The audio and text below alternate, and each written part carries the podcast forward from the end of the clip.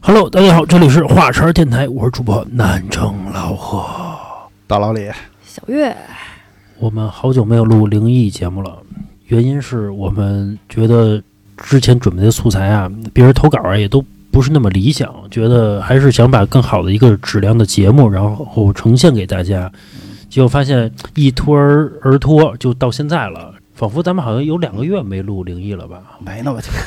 嗯咱只不过是那个大好过大过年的啊，有不八个太月想了，说八个这月个。 了，我这什么意思呀、这个八个月没录灵异。好久没录这灵异节跨故事了年的。时候不还录过一次呢吗？哦，对对对，开始吧啊！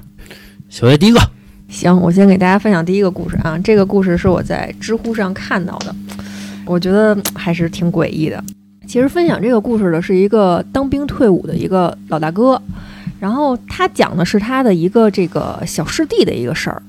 他说他这个师弟啊，退伍下来啊，去某地的一个监狱里面当狱警去了。嗯他这个师弟负责的是男监啊，就管那些那男性的这个犯人。刚去当狱警的时候，岁数比较小嘛，也就是二十出头。说那个时候大概是八九十年代，正赶上这个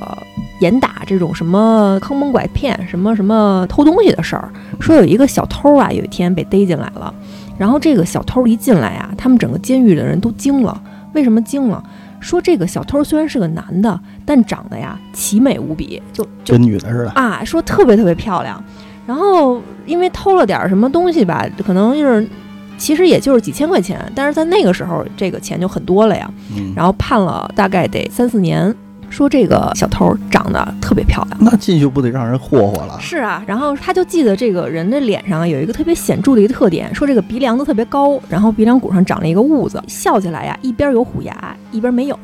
他为什么能记得这么清楚？他说长得真的是非常非常漂亮，然后就是因为长得特别漂亮，然后这个行为举止啊，也有点这个女性化。然后肯定是进去之后呢，跟一帮这个五大三粗的老爷们儿在一块儿，好久没见着荤腥儿了，是吧？就是受到了这种捡肥皂的这种待遇。但是吧，诡异的事儿是，所有碰过他的这个犯人，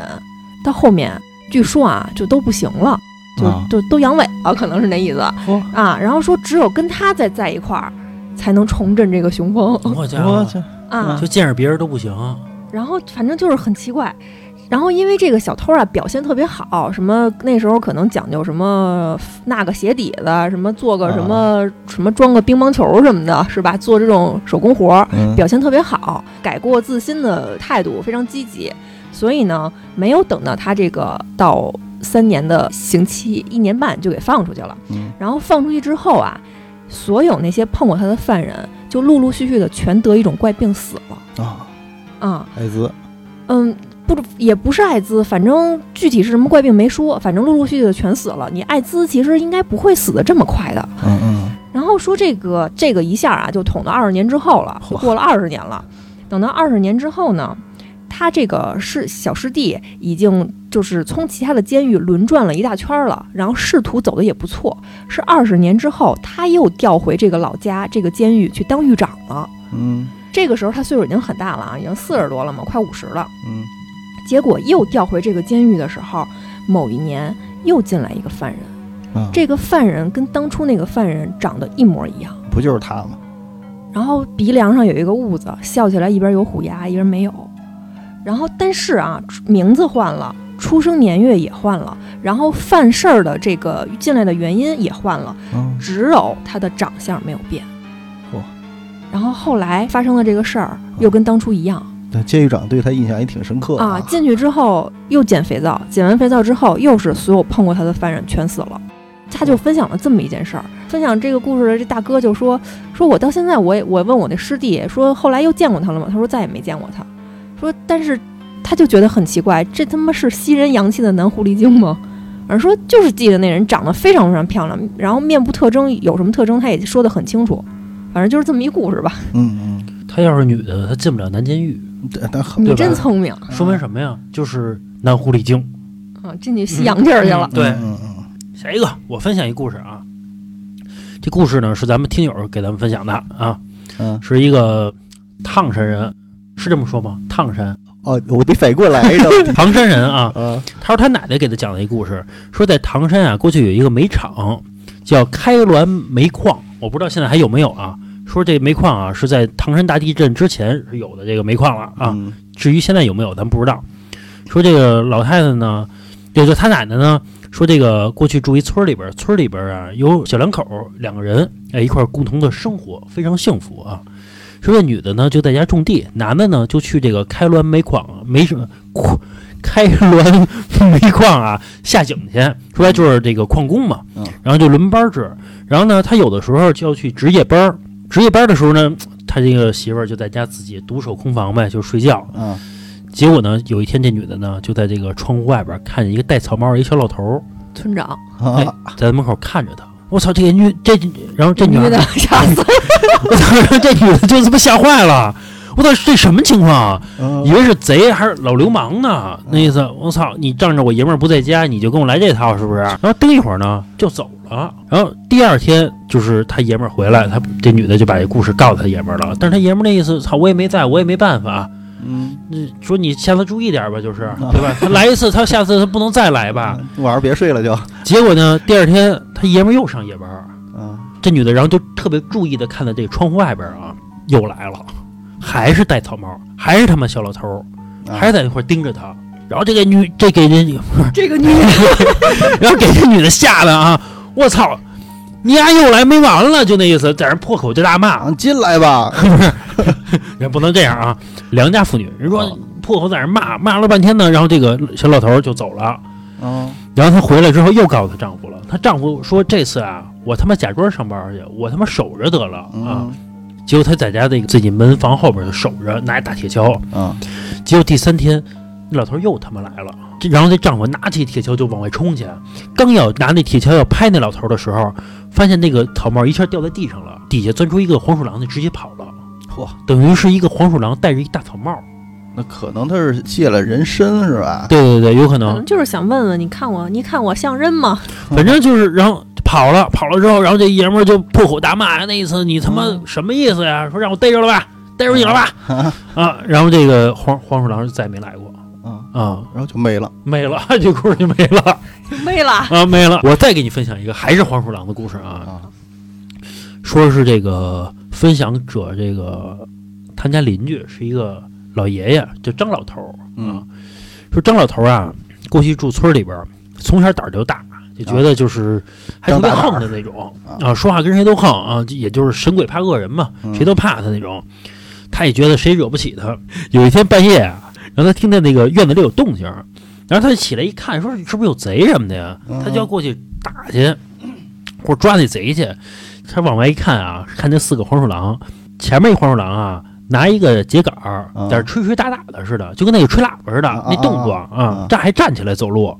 然后第二个黄鼠狼呢，坐在两个黄鼠狼抬的轿子里边儿，嚯，那轿子就是两个杆儿，它中间啊拿那个两个腿跟那俩胳膊一一一挎啊，你懂吗？啊就是挂在上面，哎，一颠一颠的往前走。嗯然后这个张老头一看，这他妈哪儿行新鲜啊？这他妈哪儿行？你在我院子里边儿，他办婚事儿呢，这个不行。说直接抄起那大棍子啊，就往外扔，嗯直接就是要打他们中间，但是那些黄鼠狼啊就跑了，没打着。然后从此以后，那黄鼠狼再也不来了，啊， 就这么一故事。我之前确实听过那个黄鼠狼说娶亲的故事啊是吗？啊，真有啊？我同事啊跟我说，他说他见过黄鼠狼娶亲，怎么但我觉得他吹牛逼呢。他说就是刚才我描述那样，啊？就是有抬有人抬轿子，抬着他，你确定那不是当官儿的呀？非得是娶亲的呀？反正看那样儿他就觉得是。但是我的咱们纠结的不是这 个，纠结的是那个。我觉得是假的，人家张老头儿也许看的是真的啊，嗯我同事我觉得是假的，为什么呀？就我就不信任，我是 我就不信我这同事 啊，因为我觉得你要看过这么牛逼故事啊，嗯那你不得逮谁跟谁说去，啊对不嗯对？我要遇到个这个灵异故事啊，我跟他见面第一天我就跟他说 呀，对不对？说哎兄弟，哎兄弟，刚认识一下，哎老何老何，哎我跟你说一故事啊， 我我肯定就这么说了，那这故事不得吹一辈子牛逼？ 啊 这他妈不是神经病吗？ 对啊，行，小月再来下一个，行，老何这边分享了两个关于黄鼠狼的故事，我这儿正好也有一个黄鼠狼的故有事。嗯这个故事还是我在知乎上看到的啊。这个分享这个故事的是一个小哥哥，他讲的是他们家有一个保家仙儿，说这个保家仙儿已经在他们家待了很久了，是他祖爷爷的时候，他祖爷爷是一个道士，道士嘛。肯定得有人领进门啊。嗯说他祖爷爷那时候有一师傅，嗯说这师傅呢，就是有一年他祖爷爷跟着他的这个师傅去云游，然后到一个村子里面吃饭去，然后吃着吃着饭呢，就听那个饭店的那个老板就跟他说，说我们这边这个什么鸡呀、猪啊、牛啊，成天就就让黄鼠狼给咬死，你看看你们这样会捉妖啊，你帮我们拾掇拾掇吧。嗯，然后啊，然后看来真有道行。对，人家那个是真有道行的，这老师傅呢是真是真牛逼，人家是真会。结果捉来捉去啊，就把这个黄鼠狼给逮着了。嗯逮着之后啊，黄鼠狼当时可能还小，还没变成人形儿。然后据这个分享故事的楼主说呀，说这个当时啊也也不怎么猖狂，然后也也不像后来似的那么猖狂，啊然后还挺老实的，跟人赔礼道歉什么的。嚯，啊，说那老师傅一看这样吧，也觉得还挺慈悲的，说这样吧，你呀、你守护我这个徒弟家五百年，哦我就不收你。然后黄鼠狼就答应了。自此之后，他们家就供着这个所谓的这个保家仙儿，就是当初他祖爷爷那个师傅逮的那个东西。嗯然后他就讲嘛，说这个保家仙儿保护他们家的时候，嗯说并没有发生一些什么所谓的这些很那个匪夷所思的事儿。然后他有印象的就是啊，是他爸给他讲的，说他爸有一天啊，在他们家一个挺高的一个土坡旁边啊，就是半山腰上，算是一个小悬崖吧，嗯在那个小悬崖边上拉屎，然后他们家呀养了一大狗，啊然后急着吃他爸那屎去，一下就给他爸要要拱下去，我要拱到那个悬崖底下去。然后他爸说说，我当时在醒来的时候，我发现我其实是在悬崖上面躺着的，哦然后朦朦胧胧的时候，我觉得有人薅了我一把。嗯他回他回去跟自己家里人说，家里人一分析就觉得啊是这个黄鼠狼。哦在救了他，对，然后再一个呢，就说他们家比如什么发大水什么的，人家其他家那房子全全冲倒了，就他们家、绕着走啊，屹立不倒。后来呢，还有一次是怎么着？是他已经就是稍微大一点儿了，就他已经出生了。出生了之后呢，有一次那个下河去游泳去，被他爹给给逮住了。那意思就是觉得你这个小孩儿下河去游泳肯定还是挺危险的嘛，嗯就给他关的那个他们家的一个那个小屋里面，就是那个供奉黄鼠狼那个地方。哦他就把那个供台上的苹果给吃了。吃了之后呢，当天晚上就做梦，梦见一个尖嘴猴腮的一个穿着黄袍的一个人啊，就抽他大嘴巴，说你敢吃爷爷的东西，你敢吃爷爷的东西， 就一边说这句话一边抽他。后来等他再大一点儿，是他们家有一个那个他有一个小姑姑生孩子。生孩子之后呢，他小姑姑在阳台上哄着那个小孩儿睡觉，然后他在那边儿玩电脑，玩着玩着电脑呢，就觉得自己啊真的是一阵耳鸣，什么声音都听不见了，就朦朦胧胧的能听见一阵特别诡异的笑声。等他再抬头一看，就是哄孩子的姑姑旁边。就站着那个穿黄衣服的老头儿，尖嘴猴腮的，跟他小时候梦里看的那个黄鼠狼长得一模一样。后来呢，他就确定了，说他这个肯定就是他们家的那个所谓的保家仙儿。然后我为什么选了这个故事，是因为最后的这个楼主有一句话真的着实逗到我了。他说很多人都好奇，都问我说那个保家仙儿到底长什么样儿？说我这么多年呀，我也没有办法很明确的跟人描述出来那个人到底长什么样儿。直到有一天，我在电视上看到了李荣浩老师的脸。 李荣浩老师，对不起，抽他大嘴巴那跟他长得一模一样。跟李荣浩长得一模一样，所以我把这个故事给选下来了。哎，我听别人给我讲一个说保家仙儿的故事啊，嗯，说是他媳妇儿，说是就出马仙儿嘛那种，这媳妇儿就是出马仙儿他媳妇儿是出马仙儿，啊，结果呢，就给在家里供香糖啊之类的那些，然后她老公就不信，老公就觉得你别老迷信了，天天是假的哦什么的。然后她她媳妇儿还告诉她老公说你别乱说话，说是咱们有一只白色的蟒是咱家的保家仙儿。啊，结果呢，她老公的意思就是我把你香糖他妈给砸喽。你他妈再再来这套就没没没了了，那意思就是她老公是想踏踏实实过日子，嗯，结果没想到这媳妇儿，你天天老神神叨叨的，还给人解释啊这种的，啊她，她老公就不适应嘛。就老有人去找他，对，结果有一次她老公就把那个香糖给砸了，啊，结果到了晚上了，她老公刚一回屋，她是一嗯平房，刚一回屋，一只白色的蟒在床上呢，啊，抽他大嘴巴，不是上一他妈大香头，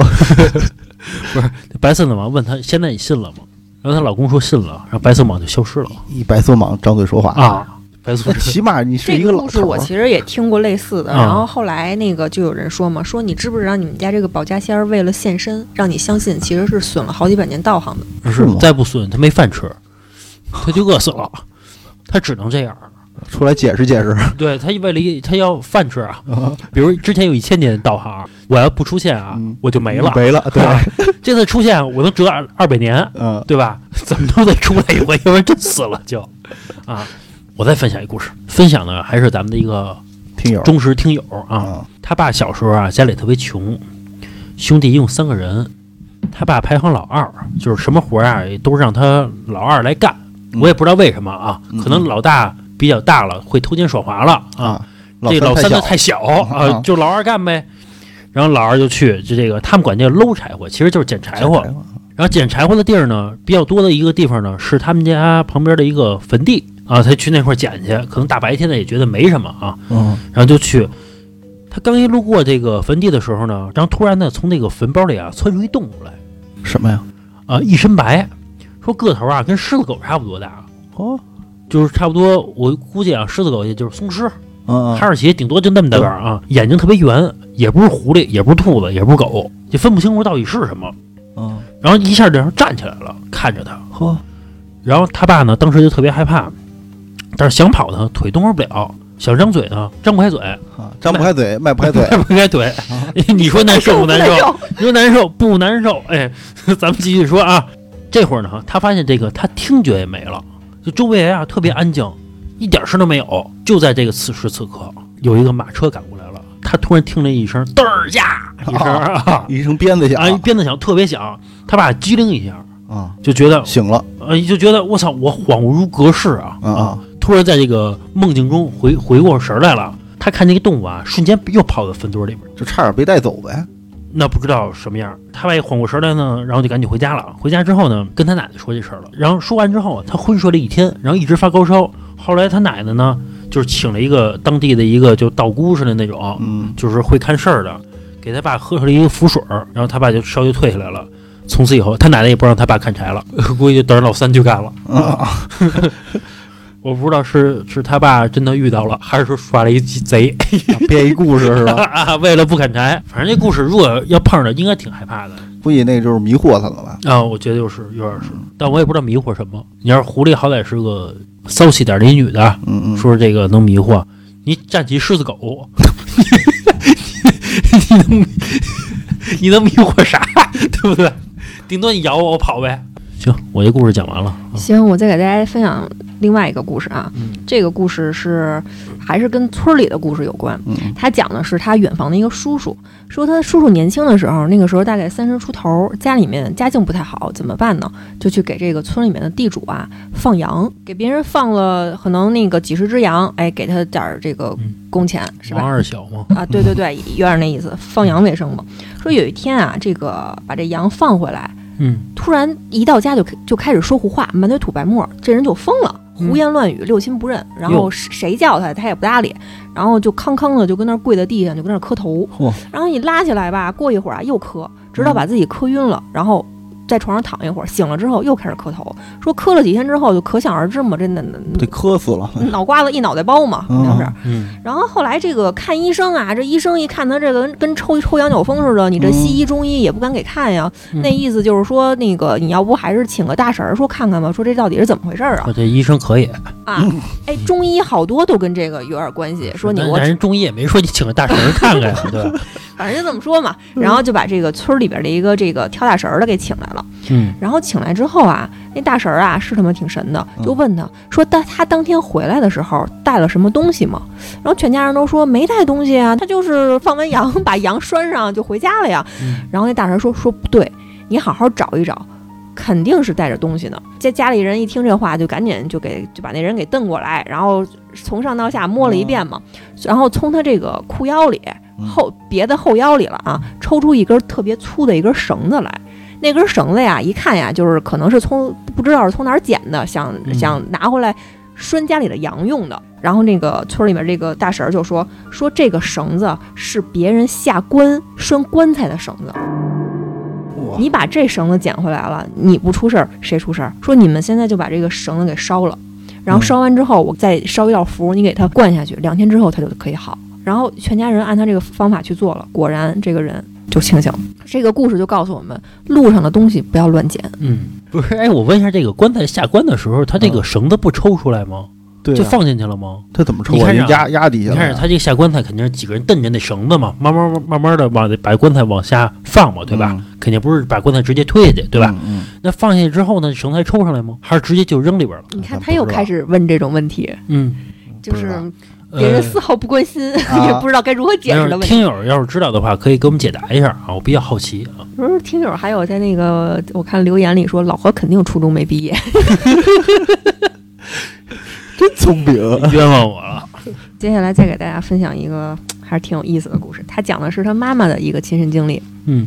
说他妈妈在年轻的时候有一次生了一场特别严重的病，需要做一个挺大的手手术。然后，反正嗯做手术的时候肯定也是遇到遇到了危险了，然后签了什么病危通知书什么的。这家里人在手术室外头围一圈儿，是哭天抢地的求求神拜佛的嘛，肯定是。然后那时候已经打了这个麻药了嘛，但是他觉得自己迷迷糊糊的是有感觉的，他感觉到自己在手术台上被两个人架起来了，架起来呢，就凭空的就穿过了这个手术室的门，嗯然后穿过了电梯，穿过了墙，被那两个人架着走到了医院的大厅。然后有一个人穿着一身黑衣服站在大厅中间儿，所有的人都是在就是快速的动，只有穿黑衣服的这个人是静止不动的。嗯然后那个人还拿着一个本儿，然后看了看他妈，看了看本儿，说错了错了，不是他，嚯还回去还回去。啊，他妈说，我记得非常清楚，穿黑衣服的人说了这样一句话，嗯然后架着他那两个人说：“哟，不是他，这要是烧了呢， 怎么办呀？烧了。就是这人还是没死啊呢，就是这人是我的意思是这人啊还在那儿躺着呢啊，对，这要是赶上了赶紧就烧了，就是人呢怎么办呀？不是那个时候还在手术室里面，就是说还没有死，哦就是还在手术室里面治他呢。”昏迷了，啊，昏迷了，然后他就又觉得那两个人给他特别快，就是还动回去的动作比来的时候动作快，哦啊，但是呢，他觉得自己真的感受到了那种迈楼梯嗯和撞在门上的感觉。然后当那个人再把他给抱回来，再给他摁到床上的时候，然后他他就觉得自己清醒了，然后再一睁眼就发现周围围满了他的这个亲属，嗯然后那个医生告诉他，你这手术很成功，然后你要嗯好好休息，怎么怎么这样的话。黑白无常呗，那看来这跟医生啊没什么绝对关系，嗯那肯定对的？吧？ 跟没人什医么生有什么关系啊？不你以是为是医生把他扶起来的我的意思是医生给他治好的，啊？其实治不治他该走该 不走还不走。全看你那个命命运啊命运簿上是怎么写的。医生啊，就哎，不是不是这种情况，应该都是错就错了吧，是吧？就想招折过去，对吧？啊对 啊，这不咱工作中经常干的事 儿吗？对不对？合着啊，嗯这个黑白无常啊，算是一个主管级的。你想想，抬的人可不是他们，啊是吗说？明你看刚抬的人不是他呀，对牛吧？头马面的，啊，那你你那个黑黑无常不是他不是站在那儿吗？拿一本儿吗？啊啊那意思是主管，啊，然后真正抬的人又是他手底下的人，那白对吧无常去哪儿了？在另一个医院呢。白无常不知道干嘛去了，但我一直就想搞清楚牛头马面和黑白无常的关系到底是什么。小兵儿吧，你你的意思是，就是总监跟产品经理。黑白无常是总监总监级的，啊，牛牛头马马面是小兵级的，小前台吗？凭啥呀？为啥不是牛头马面在上面呢？嗯哎，牛头马面好像是在下面的吧，在地狱里头吧，那黑白无常呢？就在人间晃悠。是吗？我理解的啊，啊，我之前听故事啊啊，可听听人说了有这个，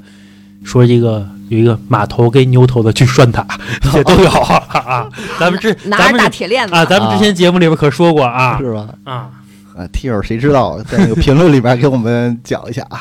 哎，你说有没有可能是这样啊？嗯就是说，咱们从小灌输的思维都是牛头马面、黑白无常这种，嗯包括什么大铁链子拴呀之类的这种。你说是不是？比如人人之将死的时候，他会往那块儿去想啊。所以，比如说他昏迷了，他的做梦就有可能往这块儿去偏不是人家好我觉像得就不是是，，我觉得有可能就是看啊、那人国外的人就不是这俩嘞，嗯对？吧？啊是小天使，小天使画片儿呗，肯你定看。小恶魔，啊，那可以那你不能让人家这个跨境业有跨境业务，啊。那比如说像国外那种，就是一个死神哎死神拿一一戴镰刀，啊，拿一镰刀一骷一骷髅头，然后就得啊戴一个那帽衫，啊，猫山对 吧？大袍子一帽衫，哎，啊，把这个帽子一遮，拿起来就是然骷后髅头啊，你就死，你就要死了，对不对？啊，是吗？反正吧，你看国外是这个，对吧？那东南亚是什么呀？那是人家那边的东西，对啊吧？你就不知道了，对吧？嗯？行，我接下你来说非洲是什么呀？对吧？ 你也不知道是什么，对不对？啊，行，咱们继续下一个啊。行，我接下来再给大家分享一个故事啊，呃，他讲的是他自己的一个远房小叔叔的一个故事，说他这个小叔叔大概还挺年轻的啊，英年早逝，在三十岁左右的时候，有一次出了一场就是真的很严重的一个车祸，意外去世了。然后当时他的那个婶婶怀着孕，已经快生了，然后怀的还是一个龙凤胎。嗯然后你说这个刚结婚没多长时间，然后还有没出世的孩子，这家里的顶梁柱这这嗯是吧？这没嗯没了。他这个小叔叔其实当时出车祸的时候没有什么责任，全是这个肇事司机的事儿，然后赔了一部分钱，反正是。嗯但是吧，你赔拿着钱归钱，你这个伤心还是肯肯定很伤心的嘛。是，啊但是伤心之余日子得过呀。过了一年之后啊，他这个婶婶也算是靠着这一部分钱吧，然后又可能又借了点钱，然后在市区里买了一套房子。这个房子就是那种老房子，嗯然后也没有电梯，然后得爬楼，环境什么的都不是特别好。后来等着这个龙凤胎顺利的生下来之后，他这个婶婶一个人照顾这孩子又上班，肯定挺辛苦的嘛。说有一天啊，去超市买了很多东西，抱着这个东西上楼的时候，脚踩空了，直接从这个楼梯上摔下来了哇。然后摔下来之后就磕着脑袋了，然后流了很多血嘛。邻居发现之后啊，就赶紧送医院去了。送医院之后，这个医生啊，简单就是做了做这个检查，立马就让这个家人签病危通知书了，说啊您这个可是磕到了后脑，真的是很严重，我们现在立马得开颅嚯，做手术，就是很严重了。您这个还是得做好心理准备吧。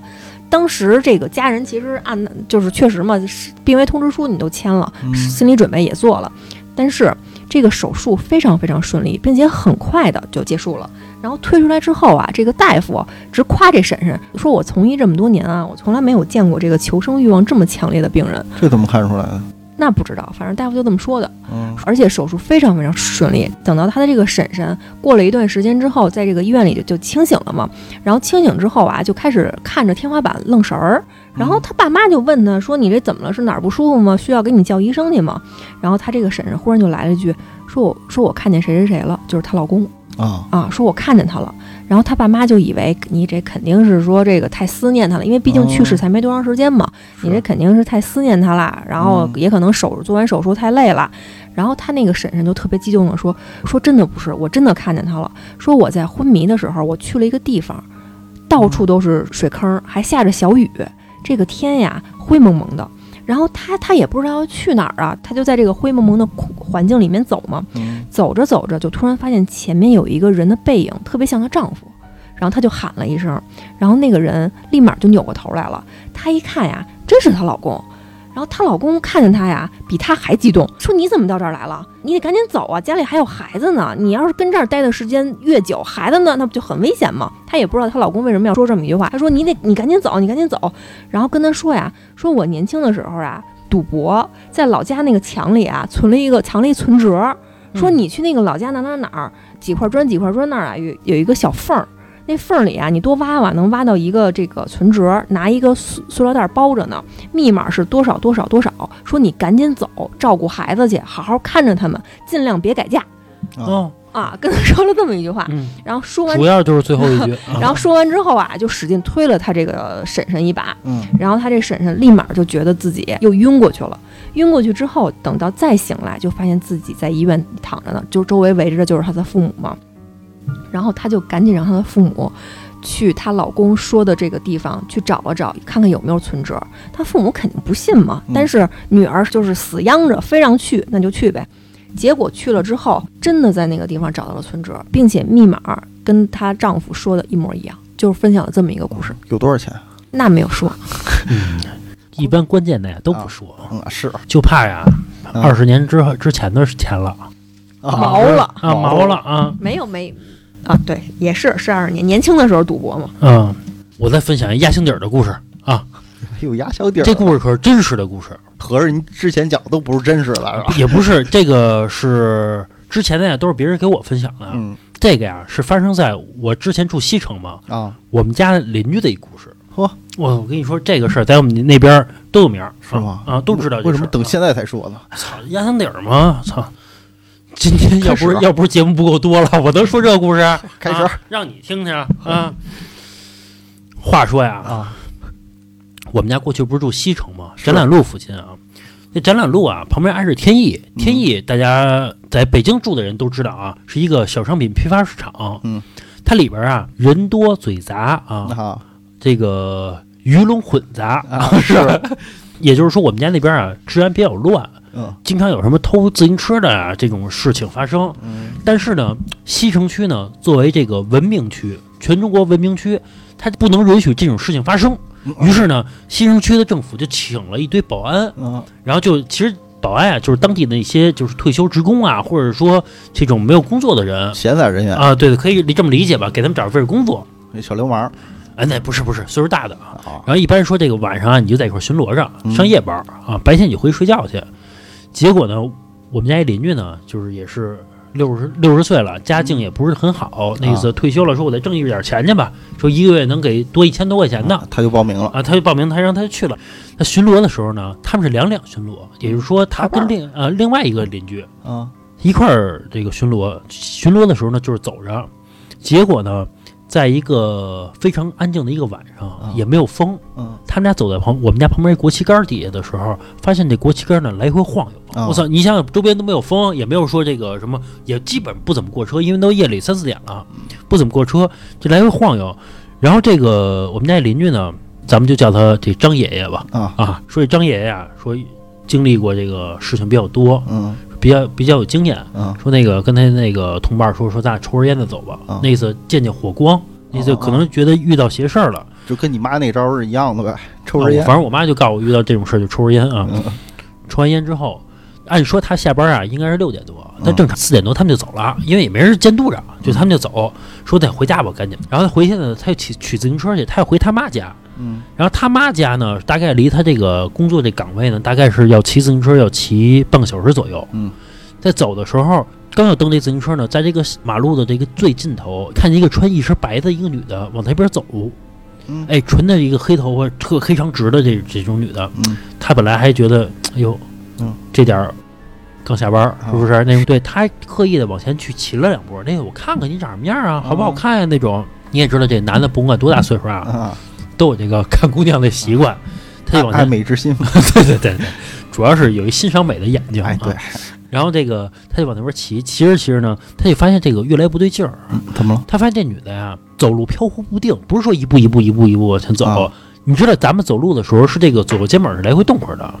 是如果你不是正常走路的情况下，他感觉这女的是飘过来的，一窜一窜的， 不是不是不是，也就是说横横着往前飘。他一看我操，他觉得这不对劲儿，然后他再结合着刚才那旗杆一晃悠啊，他的意思是操，我回去吧，我赶紧掉一头回去吧，啊赶紧骑着自行车掉一头，合着没看他正脸儿，没看着，然后他就回回家了。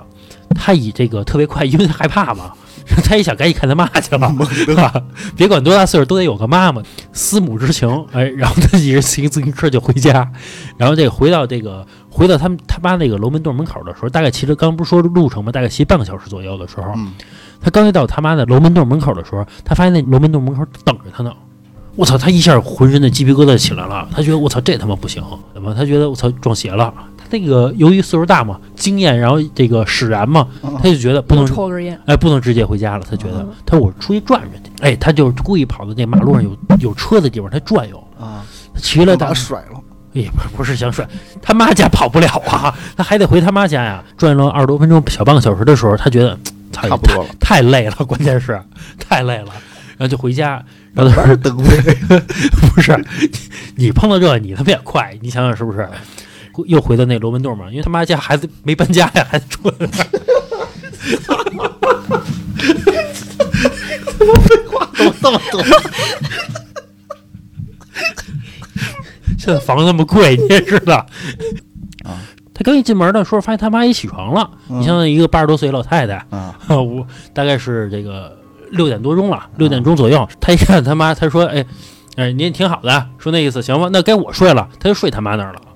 大概起床也是中午了，嗯中午之后然后他吃吃饭，他就走了。他就觉得，哎，可能昨天晚上撞邪了，或者说太累了，嗯觉得没什么事儿嗯。结果到了第三天还是第四天的时候，嗯，他妈疯了哦，得精神病了。后来你想想，他妈是一个正常人老太太嗯，你知道正常人家庭的，比如尤其老太太，人越老越不会发生这种什么精神上的病，嗯除了老年痴呆这种啊。因为你想他什么都经历过了，什么也刺激不到他了，是对吧？一老太太，她也无欲无求的，你给她钱她也没什么用，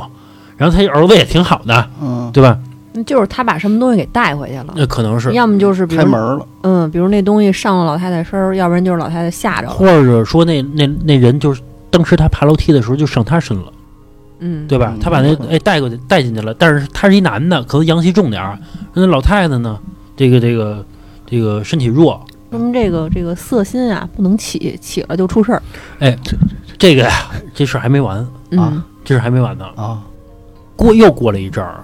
大概是两三年之后，然后还有人经过旗杆儿，那旗杆儿又动会儿了，还是在我们家那边儿啊啊，还是那个旗杆儿，然后又动会儿了，又看见一个女的，哎，不是不是不是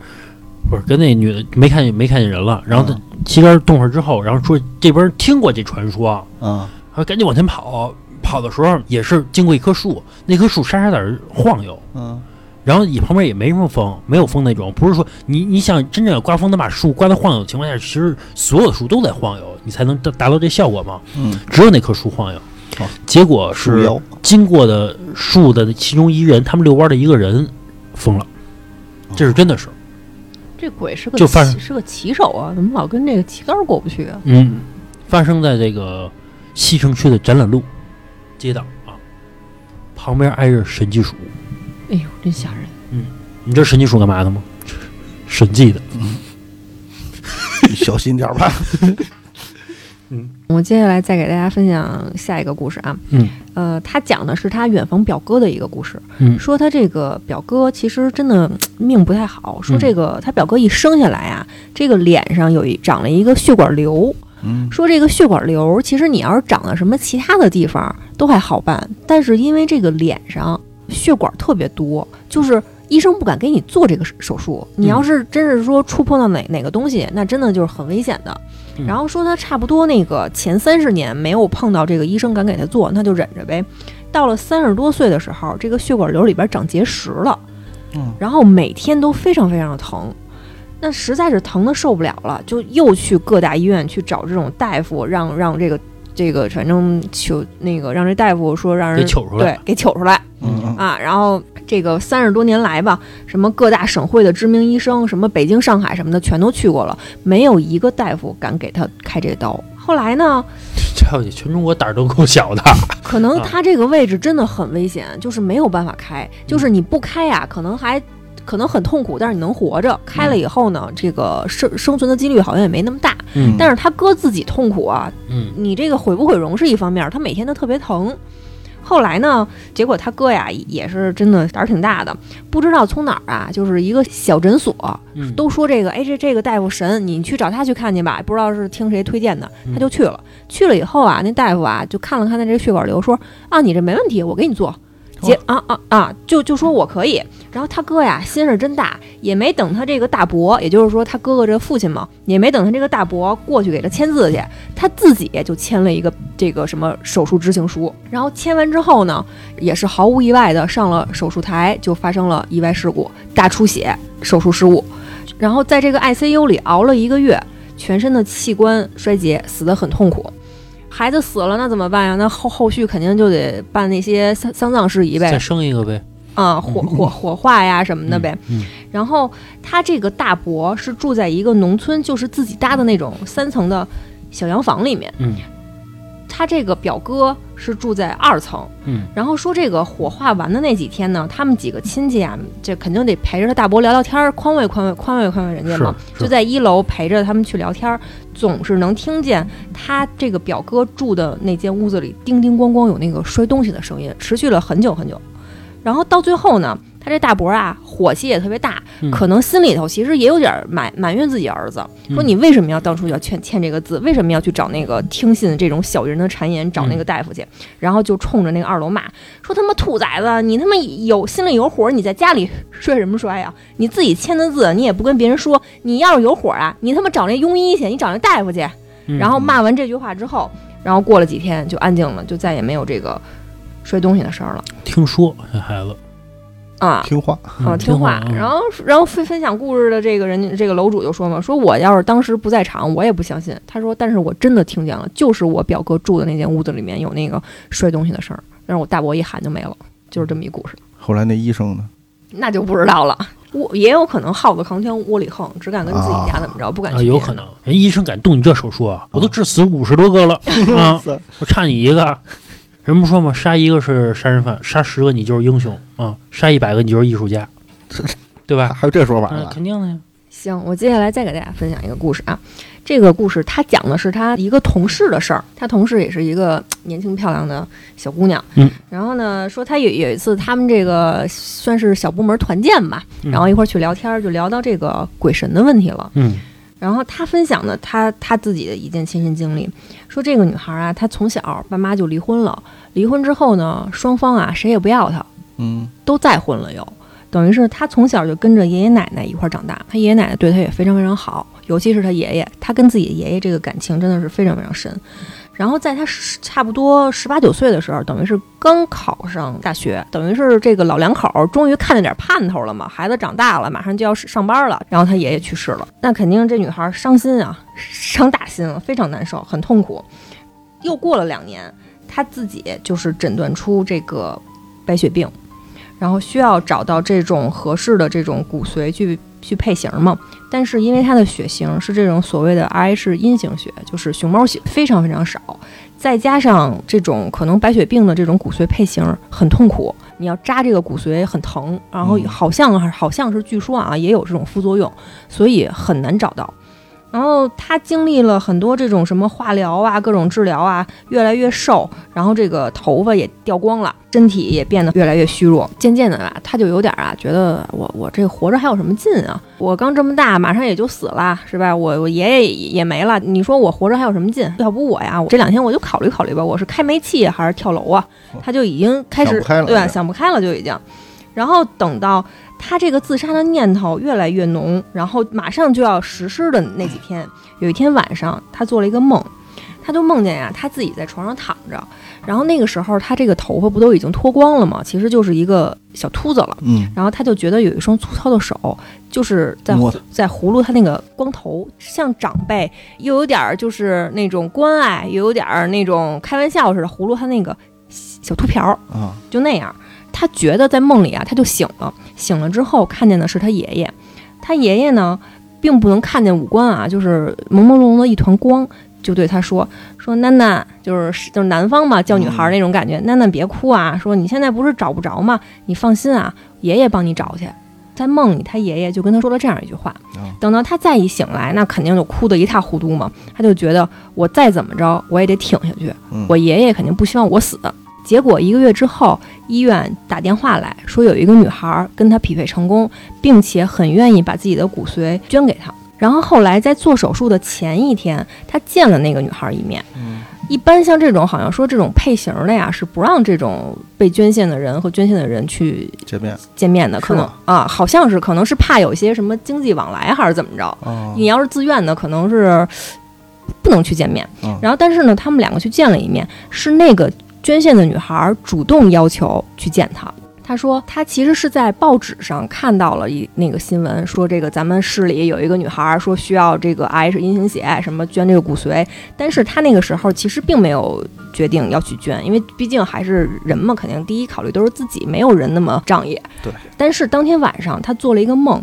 梦见一个老头儿哭着对她说：“说我求求你，你帮帮我孙女儿吧，我求求你了。”啊，然后这也找了，第二天他醒来之后吧，这女孩肯定是嗯反正捂着脑袋想了半天，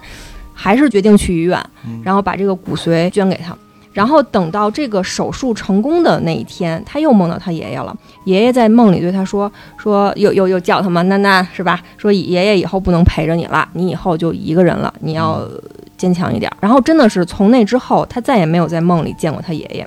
后来又过了几年之后，病都没有复发嘛，然后找到了这份儿工作，然后这天跟他们团建，讲起了这个故事。然后他们这个同事里面就跟他说嘛，说咱们部门里谁谁谁呀、他们家呀挺邪的，祖传的有这种阴阳眼还是什么，说你让他给你断断这个事儿呗。他们说的这个人就是分享故事的这个楼主，然后这个楼主就跟他说。说你千万不要辜负你爷爷，以后你要好好生活。他其实是拿了自己的阴寿换了你在阳间的福缘和阳寿，但是最后还有一句话他没有跟这个女孩说，他他说的是说你爷爷付出的代价有可能是魂飞魄散，也有可能下辈子投胎畜生道。还有阴寿呢，嗯，不知道这个阴寿是什么意思。很感人。啊，有是点感人这还是他爷爷疼他。嗯，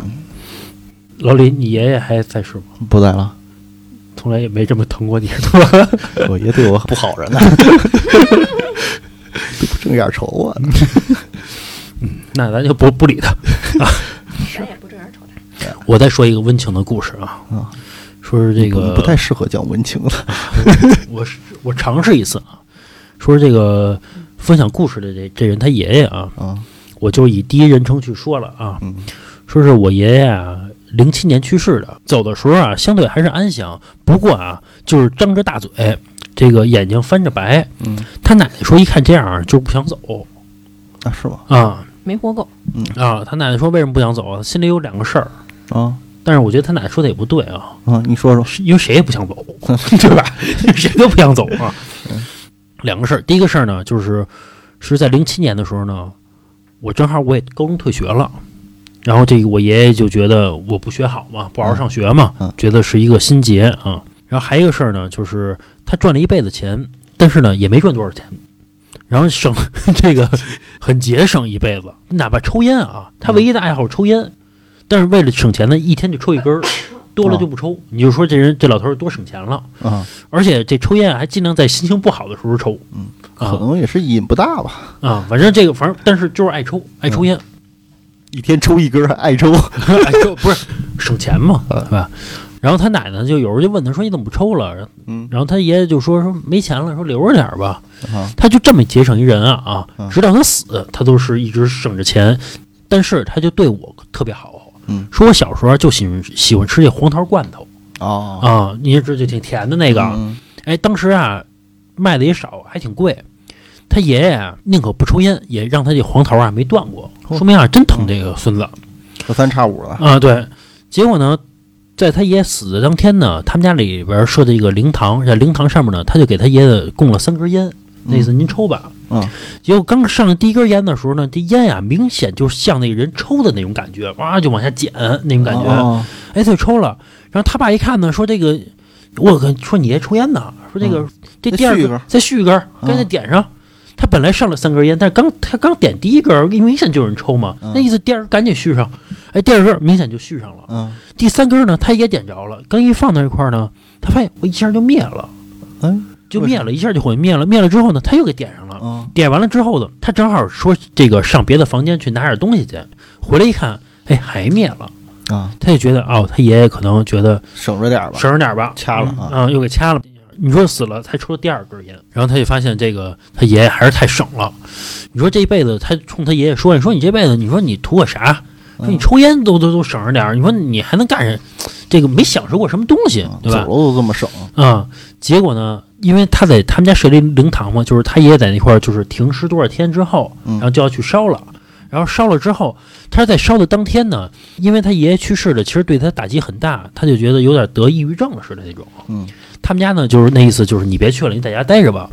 然后他在家自己就坐着，然后看电视，看《动物世界》 嚯。结 果还交代一下啊，看《动物世界》，嗯说看《动物世界》的时候，他突然感觉到一个人闯进他房门了，啊就坐在他旁边儿。然后他扭头一看的时候，那个人只能看见一个轮廓。啊他刚扭头一看呢，那个人呢，那人就直接跑了。啊，哎，他就觉得什么意思？ 这个人，啊，要你就坐我旁边儿，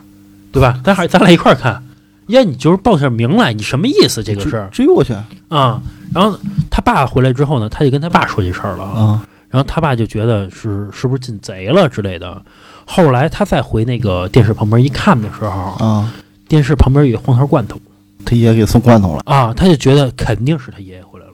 哦，因为任何人也不可能在他爷爷去世的时候给他买一黄桃罐头吧？啊，是你知道吧？就即使他爸他妈知道他爱吃，也不能选择他爷爷也不选这日子啊，这日子刚烧完，给你买一黄桃罐头奖励一下，啊不太现实。是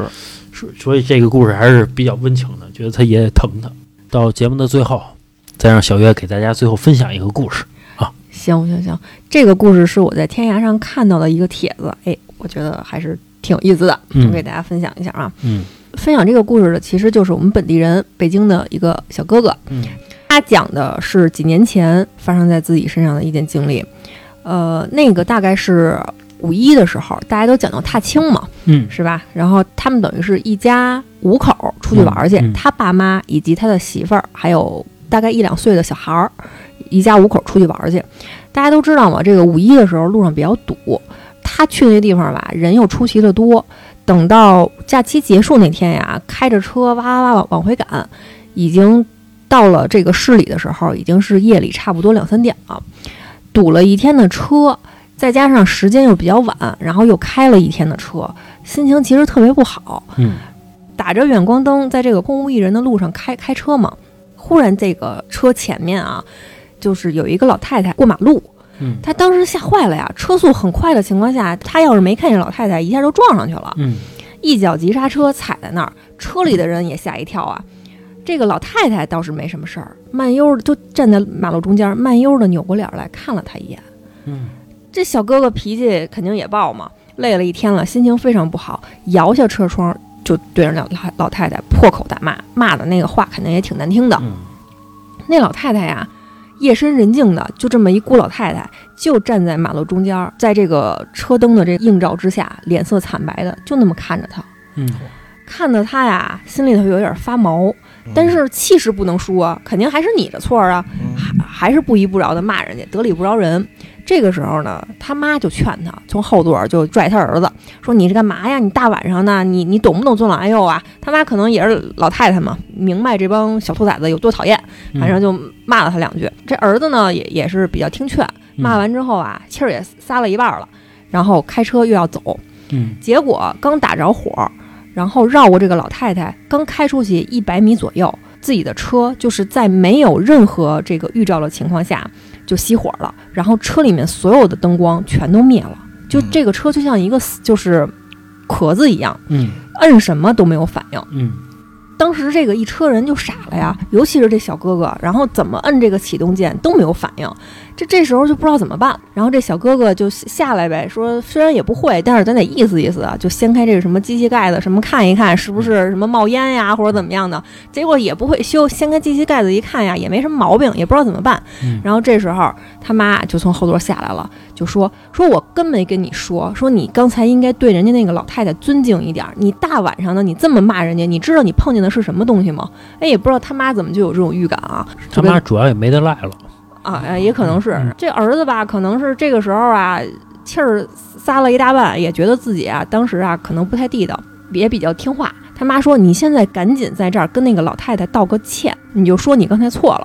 那那他儿子听这话，那怎么办呀？那那成吧，就听听听他妈的话呗，跟那说啊，对不起，大妈，我错了，怎么样呢？大晚上的不该骂您，但是您下回也注意点呗。反正就说说了点类似于这 样的话，这么一句啊还敢说人这啊啊，反反正就说了这样一句话。然后这个一家五口儿在这个大马路上，然后还有一辆抛锚的车，肯定是还比较引起这个路人的注意嘛。然后，但是因为晚这个天色比较晚，没有什么车经过，等了半天才有一辆车从这儿哎慢悠悠的开过来。开车的呀是一女的，然后呢这女的呀也还挺善良的，然后把车停到他们旁边儿，摇下车窗来就问他们说：“你们这个车是怎么回事？需要帮忙吗？”然后小哥哥说啊，不用，我们打了救援电话了，谢谢您啊。然后就在这个时候，这个女的她的车后座上慢慢的摇下了车窗，在这个安全座椅上坐着一个大概四五岁的一个小孩儿，但是看着他们的眼神以及表情，一点都不像这个年龄的小孩儿。然后当这个女的上重新上车，开车启动走的时候，在这个车经过他们的这个一瞬间，后座的那个小孩儿用那种非常老成的语气对他说了一句：“下回注意点啊。”就是这么一个故事。我操！我觉得他起码他说了一句，他他要是还是诡异那么一笑，啊，更吓人。要不然就是老太太坐后边呢，更吓 人。可能老太太让小孙子跟他们说一下，或者说这老太太又跟上那女的她那车了哎呦，真是吓人！啊，啊！确实是有人说法嘛，就跟咱们上回最后讲一个故事的似的，你夜里吃的饭不是人吃的饭，是鬼吃的饭；对你夜里走的路不是人走的路，是鬼走的路。哦，那夜店那帮 人就不是人，天 嗯天走吃夜饭，吃走呃喝夜酒，吃吃鬼饭，走夜路，嗯喝鬼酒，这这大晚上不睡觉，成天去那儿瞎蹦跶的，能是什么好人啊？没好人就，嗯，行吧，那个这期节目时间也差不多了，而且我们在录的时候都是半夜录的啊，嗯觉得大晚上聊这些其实也不太好，那为什么每次还要到 大夜里呢？因为咱们白天没有时间，好吧？呃，这期节目时间就到这儿啊。呃，如果喜欢我们节目的朋友呢，可以加我们主播老郑的微信，就是二二八幺八幺九七零。我再说一遍啊，二二八幺八幺九七零。然后你也可以关注我们的微信公众号，就是华晨 FM，就是我们电台的名字。进入公众号，然后右下角有一个打赏主播，你可以点那个打赏主播，然后会这个里边会一个二维码弹出来，你扫描二维码，然后就可以给我们进行打赏了啊。这个便宜的不嫌少，贵的啊我们也都接着啊，行吧，这期节目就到这儿吧啊，好吧，拜拜。